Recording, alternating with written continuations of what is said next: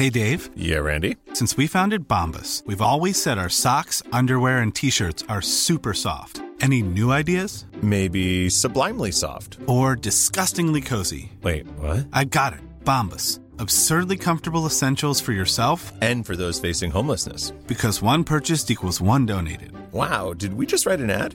Yes. Bombas. Big comfort for everyone. Go to bombas.com slash ACAST and use code ACAST for 20% off your first purchase.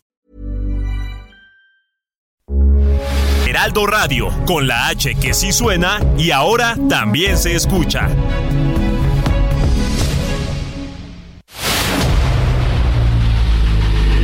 El dedo en la llaga.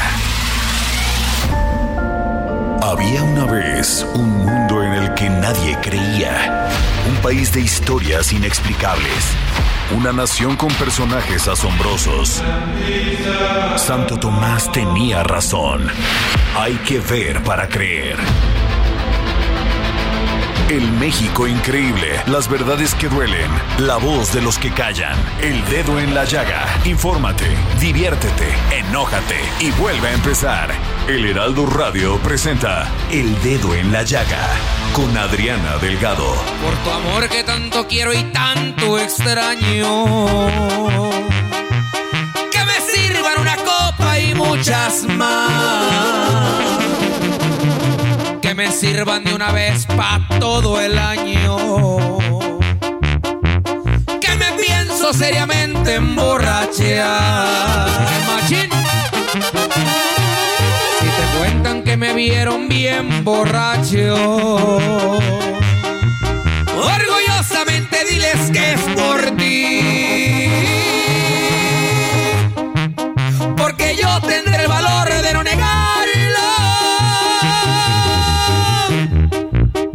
Gritaré que por tu amor me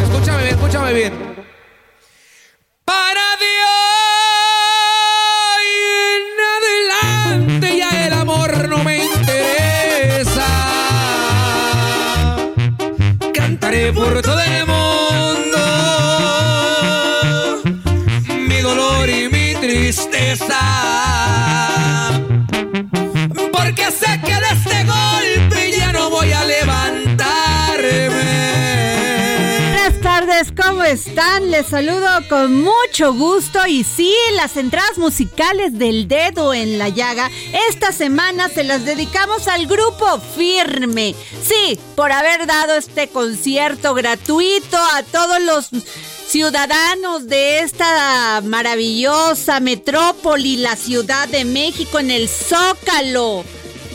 Fíjense nada más que la que la, secre- la jefe de gobierno dijo que había costado dos millones y medio. Pues sí, el templeto y todo esto. Pues no, que paguen eso también, oigan. Este, la verdad es que fue un gran concierto. 200, más de 280 mil personas. Es muchísimas, muchísimo, muchísima gente que se divirtió, bailó. Y qué bueno que después de temblores, de crisis económica, pues tengamos por lo menos ese, ese huequito para estar contentos y felices. Y bueno, eh, fíjense que quiero empezar este programa con un tema que pues ha pasado así como de, de, de este, con tantos problemas que tenemos aquí en México, diría, pues, ¿por qué te importan los problemas de otros países? Pero creo que es muy significativo. Y es que una patrulla de la policía moral de Irán detuvo a Macha Amini de 22 años el martes pasado y la llevó a una comisaría donde se desplomó. Ella murió tres días después. La policía iraní ha negado haber maltratado a Amini y dice que murió de un ataque del corazón al corazón. Esto me suena mucho al caso de esta chica que detuvieron aquí en México y que la llevaron a los separos de la policía y que casualmente pues también murió. Bueno, el asunto es que las autoridades dicen que están investigando el incidente. Y la trágica muerte de Macha Amini y las denuncias de tortura y malos tratos deben de ser investigados con prontitud, imparcialidad y eficacia por una autoridad competente independiente, dijo Nada al-Nashif, alta comisionada interina de la ONU para los Derechos Humanos. Ella pues ha estado, ha estado apoyando estas marchas porque fíjense que manifestantes en, este muchas mujeres que se han manifestado rompieron ventanas de autos y prendieron fuego a contenedores porque pues no aceptan sencillamente que este que que niña se haya, haya muerto de esta manera este y esto fue por porque no portaba correctamente el hijab o velo islámico. Y le pedí a mi querido Erra Chabot, periodista y analista económico y de temas internacionales, especialista en estos temas, este, por favor, que este, que me tomara la llamada. Querido Erra, Hola, ¿qué tal, Adriana? ¿Cómo estás? Buenas tardes. Pues preguntó, si alguien sabe de estos temas, eres tú, querido Erra. Quiero tu opinión porque de veras que muchos casos en México también se han dado, no por un tema religioso, pero donde la impunidad persiste. Pero cuéntanos más de este tema. Mira, eh, esto sucede fundamentalmente en este tipo de países en donde la diferencia entre la religión y vida privada, entre lo público y lo privado, pues no existe. En cualquier sociedad occidental, el hecho de que estemos eh, separados entre lo que es religión y Estado, te permite a ti como ciudadano común y corriente, bueno, pues eh, por un lado practicar o no practicar determinado tipo de creencia, vestirte o no de una u otra forma. En, los estados islámicos, fundamentalmente, allá en el Medio Oriente, dependiendo, digamos, el radicalismo político con el que pues, se gobiernan, este tipo de costumbres en donde a la mujer como es, sigue siendo, la mujer sigue siendo vista como un elemento demoníaco, te diría yo, o sea, tiene una connotación de una atracción, el tema sexual por supuesto es, es todavía un gran mito, es algo que el Islam no ha podido renovarse como le sucede a las grandes religiones monoteístas, pero en este caso, como está unido al poder político, no hay espacio en donde moverse. Irán, desde 1979, con la, eh, con la revolución islámica, lo que hicieron fue básicamente convertir el Corán, la Sharia, en la ley básica, en donde la mujer tiene que estar cubierta. Los más radicales todavía, como en Afganistán, que son una otra rama, eh, les imponen la burka, que es prácticamente estar cubierta toda, no ves la cara, no ves nada. En Irán, el fundamentalismo islámico chiita les impone el hijab, que es esta, eh, pues, eh, esta tener cubierta la, la, la, cabeza, básicamente, para no mostrar esta parte que pueda resultarle atractiva a otro tipo, a otro, a otro hombre que no sea su propio esposo. Pero esto tiene consecuencias muy graves en este tipo de países. Eh, esto de una policía moral es algo así como un elemento de, control, de control ideológico y político, donde eh, eh, a esta mujer a mí lo que por lo que la detienen es porque tenía mal colocado el hijab. Al tenerlo mal colocado, presentaba o exhibía una parte de su cara. Y esto es lo que en este tipo de regímenes termina por convertirse en eh, un elemento, eh, digamos, de, cuestionamiento al control político ideológico del régimen. Pero la explosión finalmente se produce, y esto es importante. No es la primera vez que sucede en estos gobiernos. Ya ha habido rebeliones anteriores en universidades, precisamente porque que eh, el sector intelectual que tiene contacto con el mundo occidental, que ha estudiado en universidades, fundamentalmente en Europa, recibe este tipo de influencia y comienza a rechazar este tipo de sometimiento, Adriana, que es eh, pues finalmente inaceptable. Y entonces se da por supuesto también condiciones económicas difíciles, es el contexto, pero se da una revuelta, una revuelta que lanza a las mujeres a las calles, donde se quita el hijab como un elemento de rebelión y que toman las calles y llevan 12 días en esta rebelión pidiendo abiertamente, exigiendo que les sea pues eh, eh, autorizado, no están negando, no es una rebelión, digamos, eh, laica, una rebelión que rechace la religión, pero sí que les mm, impida al hombre, a la policía moral como tal, tocarlas. Es, es un intento de generar una especie de reforma que eh, proteja a la propia mujer de los excesos de un eh, poder islámico que no tiene límites. Y esto en otras ocasiones, como sucedió hace ya unos 10 años, pues se terminó siendo sofocado. Veremos en esta ocasión hasta dónde esta rebelión femenina, que tiene una connotación muy importante porque se trata de una rebelión no en los niveles que la vemos en Occidente con respecto al aborto, con respecto al derecho de las mujeres en su momento al voto o a la equidad de género. Es aquí básicamente, Adriana, un derecho a la supervivencia, al poder moverse en las calles, al poder tener ciertos grados de libertad que para nosotros en Occidente son naturales y que ahí se están debatiendo y se están tratando de ganar.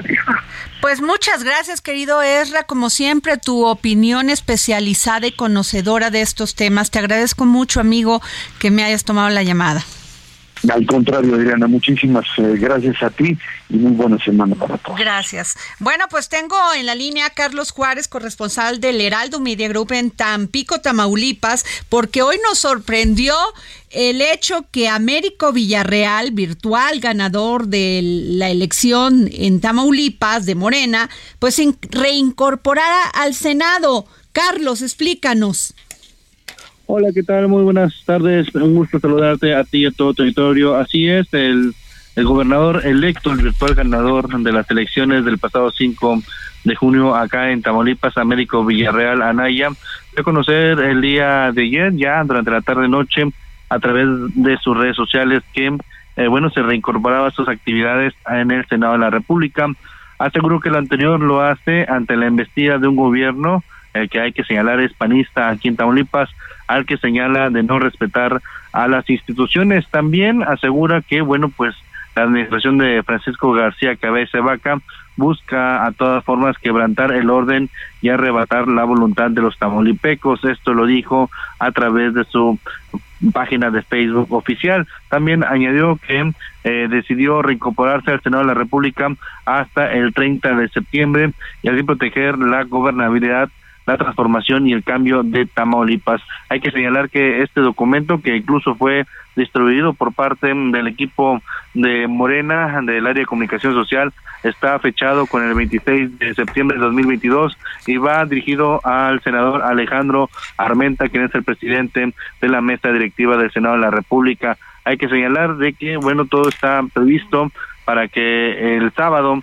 Américo Villarreal tome protesta como gobernador de Tamaulipas, aunque todavía faltan algunas resoluciones por impugnaciones eh, realizadas por parte del Partido Acción Nacional. Oye, información Carlos, Carlos, este, ¿a qué se refería el gobernador, bueno, Américo Villarreal, senador ahora en este momento, cuando denunció información de que el gobernador Cabeza de Vaca, gobernador de Tamaulipas, se reunió con un juez para liberar ocho órdenes de aprehensión? ¿Sabes cuáles son el, el argumento?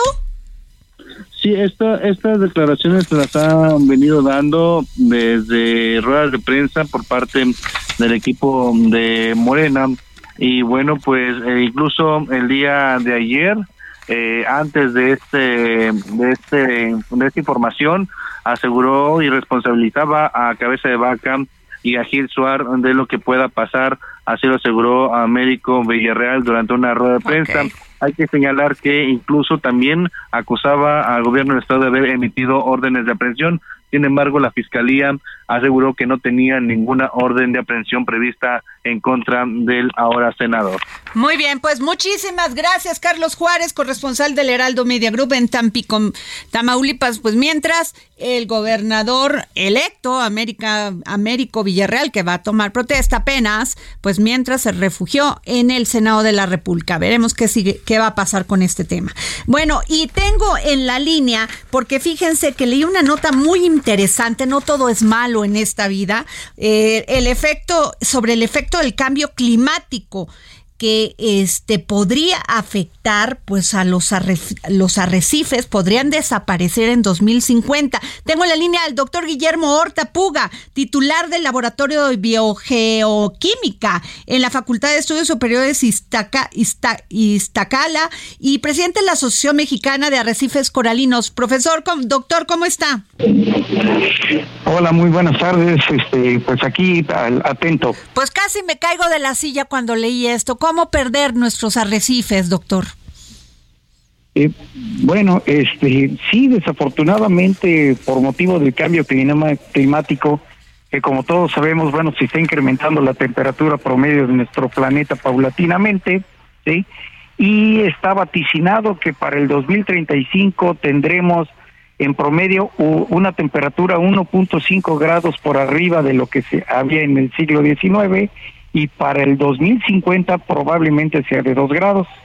Y eso, entre otros efectos, va a tener eh, uno muy importante negativo, que es que va a causar la muerte de los arrecifes de coral, no solo en México, sino a nivel mundial. ¿sí? Entonces, ese es un problema muy fuerte al que nos estamos enfrentando ahorita. ¿Hay manera de evitar esto, profesor? Y la importancia, ¿le podría decir usted a nuestros radioescuchas la importancia de un arrecife coralino? Bueno, los arrecifes de coral son los ecosistemas más ricos y diversos en el océano. ¿sí? En los arrecifes de coral se alberga el 25% de todas las especies que viven en el mar. Entonces son el ecosistema más diverso en el planeta por mucho son ecosistemas muy bellos, todo el mundo quiere ir ahí a bucear, a pasar a pasar el tiempo, sí, y bueno, por esa razón son muy apreciados, sí, pero también la, la riqueza lleva consigo eh, un, una derrama económica importante para los lugares donde existen por el turismo, por el uso de recursos y por la pesca. Pues por ese motivo la preocupación tan grande de que estos desaparezcan, ¿sí? ¿Qué podríamos hacer, doctor, que para evitar esta catástrofe y también este pues las autoridades tendrían que intervenir? Pues sí, mire, la situación es difícil porque no es algo que podamos hacer a nivel personal local, sino tiene que ser a nivel global, ¿sí? El uso indiscriminado de recursos que hacemos, la quema de combustibles, la tala de bosques y selvas, la urbanización creciente, el uso de material, el uso de diversos recursos que finalmente se desechan como basura, como desechos este eh, líquidos en, en, los baños, en los desechos industriales, tiene un efecto importante y entre ellos bueno es el, el calentamiento global, ¿sí? Afortunadamente tenemos un caso especial en México de arrecifes que posiblemente pudieran resistir el embate del calentamiento global. Y se trata de los arrecifes de Veracruz frente al puerto de Veracruz, el sistema arrecifal veracruzano. Estos, por las condiciones oceanográficas y climáticas, están influenciados sobre todo en el verano, que es cuando tenemos las temperaturas más altas, están influenciados por corrientes frías que fluyen del fondo del océano hacia la superficie y que enfrían el agua. Y gracias a que enfrían el agua, evitan que esta temperatura se eleve y llegue a umbrales que puedan matar a los corales. Entonces, eso es la esperanza que tenemos con los arrecifes específicamente de Veracruz. Doctor, este Veracruz es una una una zona petrolera, el puerto en específico, que ahí es, existe la isla de en medio o el Cancuncito, que es donde hay unos arrecifes espectaculares. Este, sin embargo, pues es el paso de, de, de, desembarque de muchos este, barcos que vienen de Europa y ha habido casos donde algunos han acusado a algunos ambientalistas de que han destruido corales cuando pasan por ahí. ¿Qué tan cierto es esto? Bueno, pues sí, eh, si tenemos en cuenta que Veracruz es uno de los principales puertos en el país, que sus instalaciones se están ampliando para recibir buques de gran calado, que alrededor del puerto existen más de 50 recifes bien desarrollados, geológicamente bien estructurados, y que es la ruta típica sobre todo de buques de carga, pues sí se, han, sí se dan en promedio cada dos, tres años un encallamiento en los arrecifes con los daños que esto conlleva, ¿sí? Físicamente el barco llega, pega sobre el arrecife y puede arrasar con media hectárea hasta una hectárea de coral. Entonces sí, esto desafortunadamente es frecuente desde épocas de la colonia cuando llegaron los españoles a nuestro país. ¿Qué se podría hacer? ¿Darles otro, un protocolo diferente al que tienen para aproximarse a este, a este puerto o dar la vuelta? Claro que todo en esta industria es dinero y todo cuesta, pero, pero pues también tenemos que salvar los arrecifes, tenemos que salvar a nuestro medio ambiente. Pues mire, afortunadamente, aunque suena muy, muy drástico decir cada dos o tres años. La verdad es que el puerto de Veracruz recibe cerca de dos mil barcos al año, ¿sí? Entonces, que haya un accidente entre siete, ocho mil ocasiones en que llega un barco, afortunadamente es una tasa muy baja, ¿sí? Y bueno, como ya todos los barcos tienen navegación satelital, cada vez se ha restringido más este tipo de problemas. Entonces, esas ayudas satelitales han hecho que ya no tengamos, que no tengamos que preocuparnos básicamente por los encallamientos.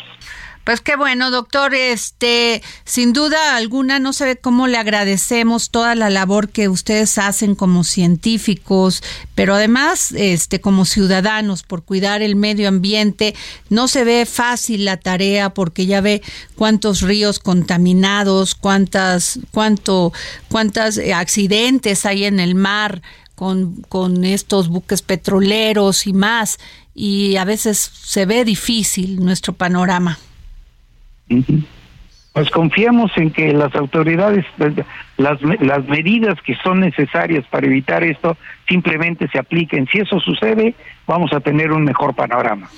Pues muchas gracias, doctor. Muchas gracias. Y fíjense que ese es, esto es cierto, esto que nos dice el doctor Guillermo Hortapuga, titular del Laboratorio de Biogeoquímica en la Facultad de Estudios Superiores de Iztacala, y presidente de la Asociación Mexicana de Arrecifes Coralinos, este, porque pues eh, no es fácil salvaguardar un tema así. Primero porque Veracruz y todos los que son puertos entran con, tienen una, un gran tráfico. Si usted se ha, tenido la oportunidad de estar enfrente de las costas del puerto de Veracruz, hay hasta 30 barcos esperando su turno para entrar al puerto. Esto complica mucho la situación y precisamente pasan por esta parte que es estas islas, no solamente la de sacrificio, sino la isla de en medio, y eh, toda esta zona está lleno de, de, corales, de arrecifes. Ojalá se pueda hacer algo y ojalá, pues dice el doctor que hay técnicas, innovación para que esto ya no suceda. Sin embargo, es un gran problema. Y también les quiero comentar que el sábado pasado, fíjense que me dio muchísimo gusto. Eh, estaba yo en Veracruz, Puerto, y tenía que regresarme a la Ciudad de México y decidimos pasar mi hija y yo a Orizaba, Veracruz. Hace unos días eh, sucedió esto de esta, esta, este tiroteo que se dio en el centro de la ciudad de Orizaba. Y pues a veces estos incidentes manchan mucho la reputación y la, toda lo que es la, pues sí, la reputación de una ciudad sobre el tema de que la delincuencia ahí está presente. Entonces, este, pues bien complicado, bien complicado, pero me dio muchísimo gusto descubrir esta ciudad.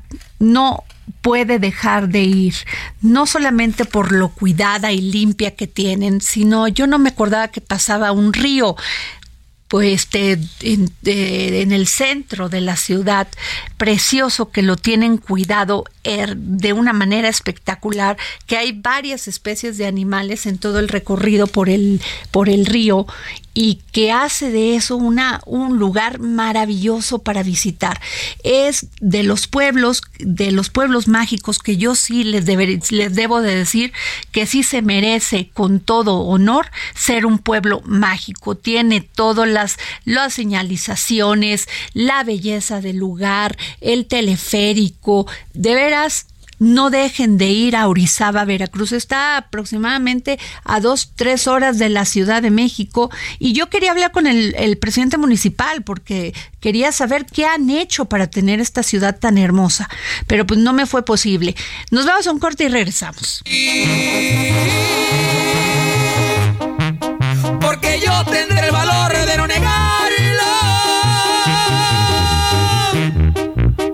Gritaré que por tu amor me estoy matando.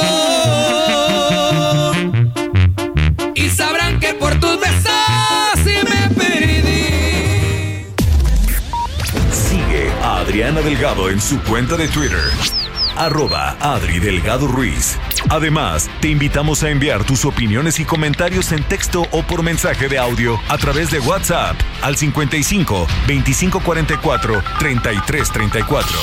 Y si quieres escuchar El Dedo en la Llaga de El Heraldo Radio, en cualquier momento y donde quiera que te encuentres, descarga el podcast disponible en Spotify y iTunes. Hey, it's Ryan Reynolds, and I'm here with Keith, co star of my upcoming film, If, only in theaters, May 17th. Do you want to tell people the big news? All right, I'll do it. Sign up now and you'll get unlimited for $15 a month in six months of Paramount Plus Essential Plan on us. Mintmobile.com slash switch. Upfront payment of $45 equivalent to $15 per month. Unlimited over 40 gigabytes per month. Face lower speeds. Videos at 480p. Active Mint customers by 531.24 get six months of Paramount Plus Essential Plan. Auto renews after six months. Offer ends May 31st, 2024. Separate Paramount Plus registration required. Terms and conditions apply if rated PG.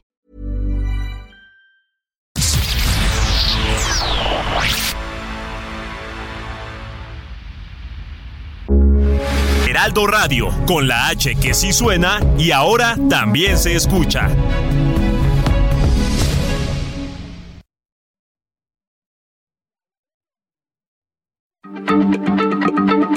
Heraldo Radio, la H se lee, se comparte, se ve y ahora también se escucha.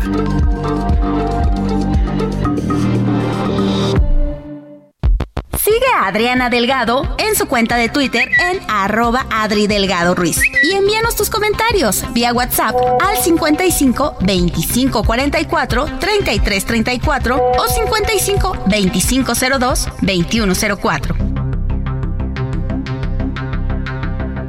Adriana Delgado entrevista en exclusiva al senador Alejandro Armenta, presidente de la mesa directiva del Senado de la República. O sea, ¿usted se ajustaría si el, su partido, Morena, como se ha, se ha elegido al candidato, fuera por encuesta? ¿Usted estaría de acuerdo? Sí estoy de acuerdo siempre y cuando las encuestas se realicen objetiva, profesionalmente y que nadie meta mano. Las encuestas o la elección o los procedimientos que tienen rigor científico, máxima transparencia y objetividad pueden tener precisión. Pero cuando una encuesta o un proceso está sesgado o hay manipulación o hay intereses subjetivos, cualquier método puede fracasar. Yo sí creo en las encuestas, pero estas deben de tener rigor científico, deben de tener transparencia y deben de ser ante la opinión pública absolutamente claras. Jueves 11 de la noche, El Dedo en la Llaga, Heraldo Televisión. Bueno, regresamos aquí al dedo en la llaga. Yo soy Adriana Delgado. Me escucha usted a través de El Heraldo Radio, la 98.5 y todas las emisoras del radio, del Heraldo Radio a través del país y en Heraldo TV. Sígame el jueves a las 11 de la noche. Tenemos una gran entrevista con el senador Alejandro Armenta. ¿Y qué les cuento? Los baches en México, pues son un sufrimiento para todos aquellos que tenemos un automóvil los amortiguadores, que se te poncha la llanta. La verdad, la Ciudad de México y muchas ciudades en este país, las carreteras, es terrible con la que tenemos también que estar lidiando quienes manejamos un automóvil. Y tengo en la línea a Israel Antonio Briseño, ingeniero civil recién egresado de la Universidad de Coahuila, porque Israel creó un, o inventó un pavimento que se regenera con el agua. Israel, ¿cómo estás? Qué gusto saludarte.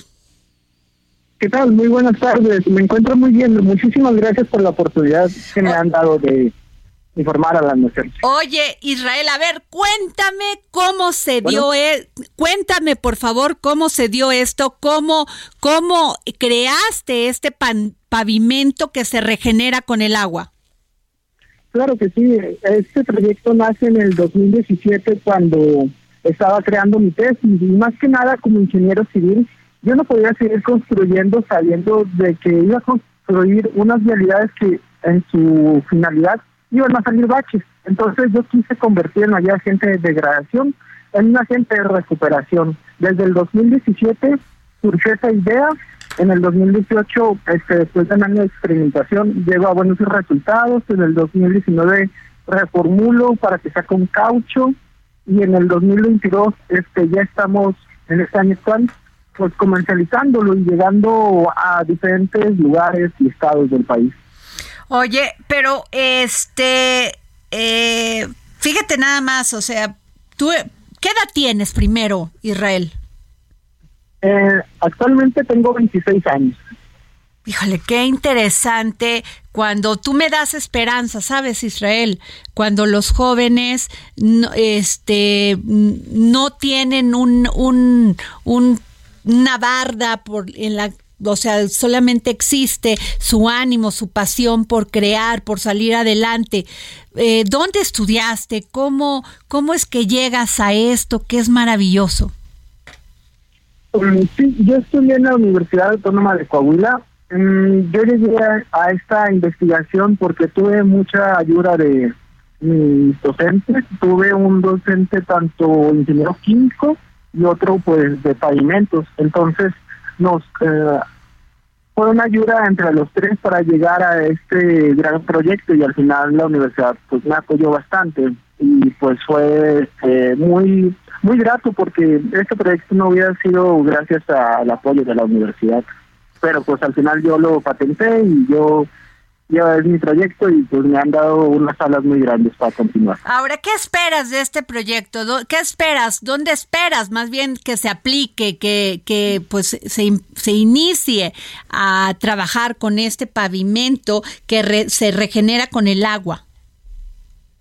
Sí, en estos momentos tenemos una muy buena sinergia en la ciudad de Camargo, Chihuahua, debido a que el alcalde Jorge y el director de obras, el director de obras públicas, el arquitecto Alejandro González, me contactaron, me dijeron, es que hemos crecido siempre en esta ciudad y ahora que estamos en el poder no queremos hacer lo mismo de siempre, queremos que nuestras realidades sí duren después de una después de que llueva y hemos tenido una muy buena sinergia en esa ciudad y en estos momentos estamos dando los primeros pasos para diferentes estados del norte para que creemos una buena alianza y que la próxima vez que llueva no haya baches. Ahora, este pavimento antibaches es capaz de regenerarse con el agua y está hecho de llantas reutilizadas. ¿Cómo? O sea, entiendo cuál fue todo el camino hasta que diste con esto, con este, este invento que patentaste. ¿Qué duración tiene eh, comparado con los otros, este, o las otras formas de pavimentar o, rellenar un bache? ¿Por qué tendrían que usar este invento? Bueno, más que nada, este tiene la capacidad de durar el doble de vida de años de un pavimento convencional. Lo que pasa es que mm, lo que pasa es que usualmente no se construye con caucho debido a normas ambientales de la SCT, entonces nos adaptamos a continuar utilizando asfalto pero este lo que hace el aditivo es que pueda regenerar el asfalto, se da un automantenimiento, absorbe el agua y evita que todos los daños que se generen por la lluvia em, se eviten para que se dé un automantenimiento para la prevención de todos los daños. Pues qué gran idea. Veo que también te ganaste el premio James Dyson por este, el, este es un, pre, un reconocido inventor británico, James Dyson, y te ganaste este premio. Así es, ese premio lo gané en el 2019 porque originalmente sí era con caucho de llantas, pero cuando pasas de la, del lado científico a querer aplicarlo, pues la verdad este mm, existen normas y más que nada este procedimientos. Entonces el caucho de llantas aunque se quiera reciclar este contamina más haciendo esto porque emana mucho azufre entonces normas ambientales y de la SCT por normativas del asfalto entonces eh, sí gané diferentes premios como el James Benson Award futuras tecnologías ciudadano del año. Pero al final cada reconocimiento que tengo es un paso adelante para demostrar que el invento es totalmente funcional que se puede adaptar a cualquier ciudad. Oye, Israel Antonio Briseño, ingeniero civil recién egresado de la Universidad de Coahuila y gran inventor de este pavimento que se regenera con el agua. Eh, me imagino que en este proceso te has de ver desilusionado, de haber dicho, no, ya no voy a seguir, me voy a quedar aquí, ya este fue una, una idea que tuve. ¿Te pasó eso? Sí, en el camino del emprendimiento son curvas de aprendizaje. Un día estás arriba ganando un premio, otro día estás abajo que nadie te hace caso. Al final es una lucha, ha sido cinco años, pero jamás me he detenido porque yo sé que existen personas que son capaces de ver este proyecto y ver una realidad, que podamos pavimentar un sueño, yo sé que ya lo hemos logrado. Como mexicano quiero seguir adelante, quiero apoyar a mi país, quiero y ya no existen los baches para evitar todos los daños. ¿Quién no ha sufrido por un bache? Entonces, con no, este además es un este costo que tú integras a todo lo que gastas en la vida útil de tu auto y que a veces no tienes dinero. Sí, o a veces deja usted el auto como persona. uno Exacto. puede- las- sí, todo es para el bien de los ciudadanos, todo es para el bien de, de nosotros, porque las realidades son infravaloradas. Pero la verdad son los que nos comunican a nuestro destino, son los que nos hacen llegar cada día a donde necesitamos llegar. Y qué mejor que duren para siempre. Bueno, al menos el doble de Claro, y además menos gasto. Pues muchas gracias. Israel Antonio Briseño, ingeniero civil recién egresado de la Universidad de Coahuila.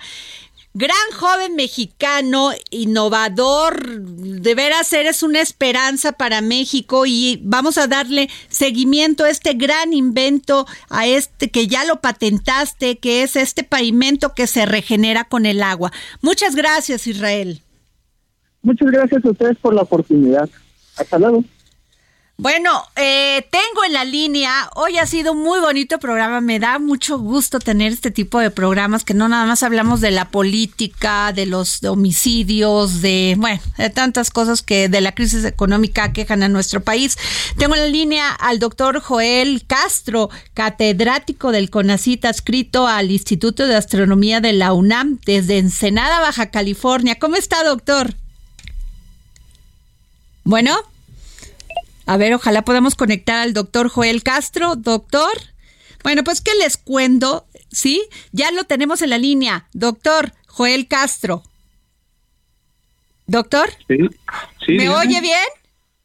Sí, sí, sí, un poquito lejos, pero bien. Oiga, pues que la NASA, este, este gran proyecto de la nave DART contra el asteroide Dimorphos, de Dimorphos en una misión histórica para proteger la Tierra. ¿De qué se trata este proyecto?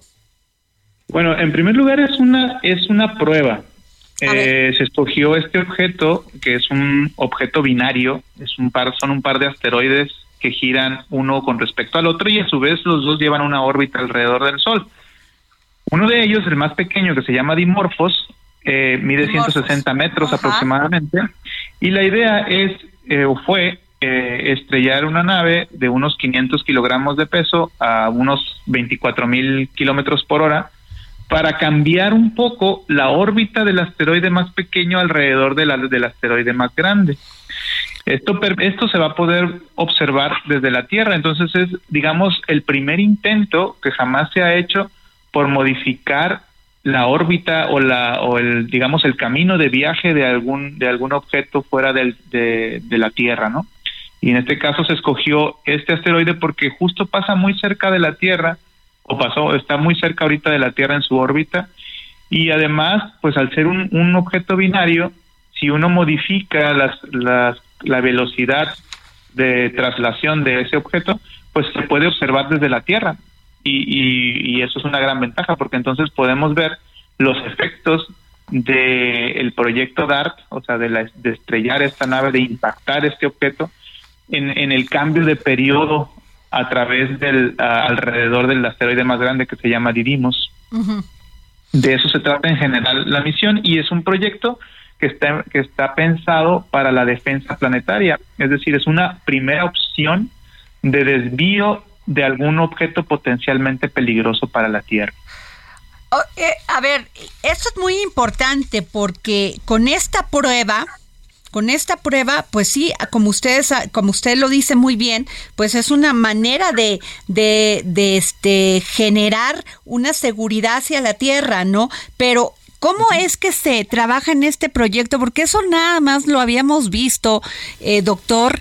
Eh, perdón mi ignorancia, en las películas donde veíamos que se, se, acercaba un esteroide y acababa con la Tierra, lo hemos visto en varias películas, pero que ya fuera una realidad me parece maravilloso.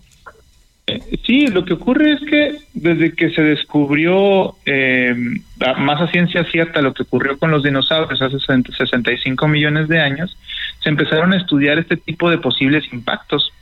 Y estadísticamente, es, impactos tan grandes como los que ocurrieron contra la Tierra y que extinguió a los dinosaurios, pues pasan cada una después de ciertos millones, varios millones de años. Pero que es una posibilidad real, como pasó. Exacto. Pero, pero más que eso, eh, hay unas, hay los objetos más pequeños, como son más numerosos, eh, la, la probabilidad de que, de que impacte, por ejemplo, un objeto de unos 100 metros contra la Tierra, que no es poca cosa porque puede provocar una destrucción de una ciudad, por ejemplo, un cambio inesperado en el clima, este es, es del orden de unos cuantos cientos de años. Ajá. entonces es mucho más probable que pueda ocurrir pronto. Y resulta que estos objetos, muchos de ellos no son, no, no están todavía identificados, no sabemos dónde están, pues, básicamente. Sabemos que existen, pero no los podemos ver porque son muy pequeñitos y solamente alcanzamos a ver su brillo reflejado por el sol cuando están suficientemente cerca de la Tierra. Y justamente el tamaño de este asteroide ya conocido llamado Dimorphos, que gira alrededor de Didymos, justamente tiene más o menos esas dimensiones. Y si uno puede conocer a priori, es decir, con, un cierta, con cierta antelación, la órbita de algún objeto y se considera potencialmente peligroso para la Tierra, con estas pruebas que se hicieron, se podría enviar ya un, este, una carga suficientemente grande para poder desviarlo de su trayectoria y evitar que impacte con la Tierra. Es, este es, una, es un gran logro y es, es el primero en, e, de esta clase. Sin embargo, se van a seguir haciendo más proyectos alrededor de la defensa planetaria porque algunos objetos demasiado grandes será mucho más complicado desviarlos por esta técnica. Entonces hay que hay que empezar a, trabajar, a seguir trabajando en esto, ¿no? Eh, es parte del conocimiento que está generando la NASA y en general las ciencias planetarias eh, para poder revisar cómo, cómo qué ocurriría en un, en un evento similar, ¿no? En, un pronóstico similar al de algún objeto que impacte. Ahora, este, estoy leyendo, doctor, que este fue un trabajo de la NASA y de la Agencia Espacial Europea. Así es. ¿No? Y que se tendrán tres naves espaciales conocidas colectivamente como la misionera, Didymos, Didymos y Dimorphos para realizar el estudio de seguimiento. Sí, Didymos es el asteroide más grande. Dimorphos es el asteroide que fue impactado. Y la nave se llamaba DART. Y hay, hay otra nave más pequeñita que, que hizo una, la agencia espacial italiana que se llama Licia Cube y esta y esta nave lo que hizo fue fotografiar el momento del impacto. De hecho, ahorita ya están disponibles muchas imágenes bastante interesantes de cómo el impacto de este pequeño objeto, que es una nave de 500 kilos, eh, generó este una una emisión de material bastante grande en un objeto que aunque es pequeño relativamente, pues pesa billones de kilos, ¿no? Sea, es bastante más pesado que, mucho más pesado que el, la navecita que se estrelló, en este caso DART. Y DART tenía una también una cámara que, fue enviando imágenes hasta justo antes de estrellarse, ¿no? Y ya hay telescopios que observaron el impacto desde tierra y ya están liberando las imágenes, es bastante interesante, se ven se ve como el, un, un incremento de brillo enorme donde fue el, impacto. Y lo que esperamos a futuro es que se pueda medir el efecto global, es decir, el efecto general de, del cambio de, de la energía del asteroide, lo que va a cambiar el periodo de traslación del mismo. Pues qué gran noticia, doctor Joel Castro. Gracias por tomarnos la llamada, catedrático del CONACIT, adscrito al Instituto de Astronomía de la UNAM. Y está usted en, Ensenada, Baja California, ¿verdad? Así es, cerquita del, qué envidia. Astronómico Nacional.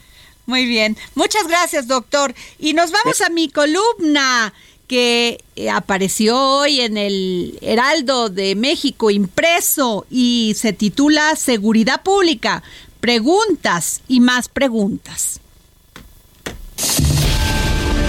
El dedo en la llaga por Adriana Delgado, en el Heraldo de México impreso. Y aquí está mi columna para el Heraldo Radio, El dedo en la llaga. Seguridad pública preguntas y más preguntas. De verdad, no hay otra alternativa más viable que extender la presencia del ejército mexicano en las calles hasta el 2028. Tiene que estar la Guardia Nacional necesariamente bajo el control operativo y administrativo de las Fuerzas Armadas para cumplir su tarea con eficacia. ¿Es una disyuntiva real o un falso dilema tener que elegir entre mejor seguridad pública u observar fielmente la Constitución y el Estado de Derecho? Mantener al ejército en las calles y a la Guardia Nacional bajo su control abre todavía más interrogantes y huecos jurídicos que serían indispensable resolver rápida y eficazmente. ¿Cómo tendría que modificarse el Código Penal Federal y homologarse los de los estados para que el actuar de las Fuerzas Armadas no sea legalmente irregular? ¿Qué sucederá con los policías estatales y municipales que necesitan mucha capacitación para operar adecuadamente? ¿Por qué unas corporaciones policíacas como la de la Ciudad de México funciona eficazmente con áreas de investigación e inteligencia mientras otras carecen de lo mínimo necesario frente a los problemas de seguridad que enfrentan? ¿Cómo tendría que ser la coadyuvancia en cuanto a delitos del fuero común con este esquema? ¿Cómo tendría que integrarse las carpetas de investigación en los ministerios públicos para evitar recovecos legales que abran la puerta a la impunidad? ¿Qué cambios tendrían que implementarse en los procedimientos de juzgados y tribunales? Esta discusión ya se ha tenido antes en el Poder Judicial. Si no revisamos la experiencia y la historia, estamos condenados a repetirla. En 2018, la Suprema Corte de Justicia de la Nación declaró inconstitucional toda la ley de seguridad interior promulgada un año antes durante el gobierno priista de Enrique Peña, que había sido diseñada para que el ejército mexicano no solo estuviera a cargo de proteger al país de alguna amenaza exterior, sino integrarlo formalmente a las tareas policiales, luego de 22 años de permanencia en las calles. El argumento de la Corte en ese momento fue que normalizar la utilización de las Fuerzas Armadas es contrario al orden constitucional y convencional. A la complejidad del tema se agrega un fuerte problema adicional, la incongruencia política. ¿Por qué el PAN está en contra de extender la permanencia del ejército en las calles cuando fue el gobierno del panista Felipe Calderón el que los puso ahí? ¿Por qué el PAN y el PRD tienen una alianza electoral cuando sus posiciones en temas tan fundamentales como este han sido históricamente contrarias? ¿Por qué el PRI pasó de haber hecho una legislación como la Ley de Seguridad Interior, sí, cuando el senador Miguel Ángel Osorio Chón era secretario de Gobernación, a estar en una alianza que no aprueba que el ejército coadyuve en la seguridad pública y después vuelve a cambiar de opinión. La respuesta a esta última pregunta se explica en la percepción general por el hecho de que las acusaciones penales y develaciones de audio contra el presidente del PRI, Alejandro Moreno, se detuvieron coincidentemente. Con la iniciativa de regreso en comisiones del Senado, en el Ejecutivo el anuncio es que se hará una consulta para saber la opinión de la ciudadanía sobre el papel de las Fuerzas Armadas, pero sin pedirla al INE el fondo es que el artículo 35 de la Constitución es claro en que los temas de seguridad no pueden ser motivo de consulta popular.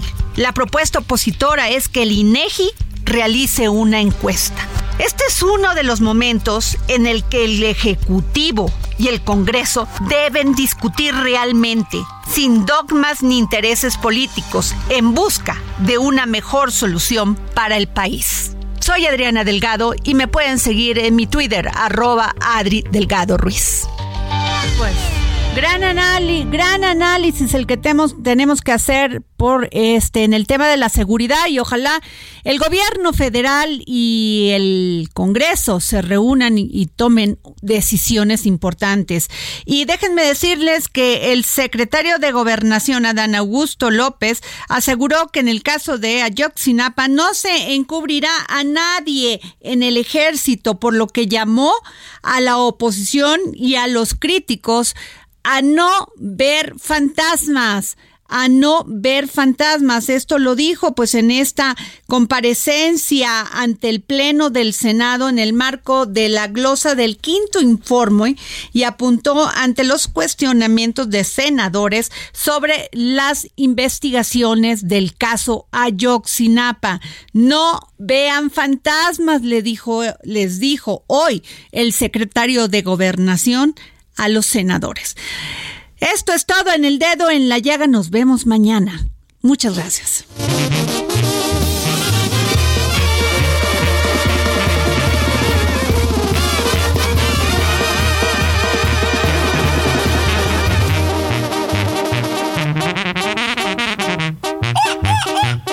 Si te cuentan que me vieron bien borracho, diles que el Heraldo Radio presentó El Dedo en la Llaga con Adriana Delgado.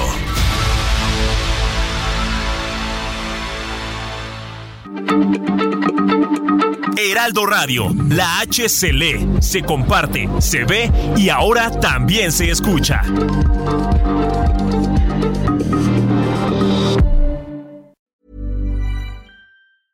Planning for your next trip? Elevate your travel style with Quince. Quince has all the jet setting essentials you'll want for your next getaway, like European linen, premium luggage options, buttery soft Italian leather bags, and so much more. And is all priced at 50 to 80% less than similar brands. Plus, Quince only works with factories that use safe and ethical manufacturing practices. Pack your bags with high-quality essentials you'll be wearing for vacations to come with Quince. Go to quince.com/pack for free shipping and 365-day returns.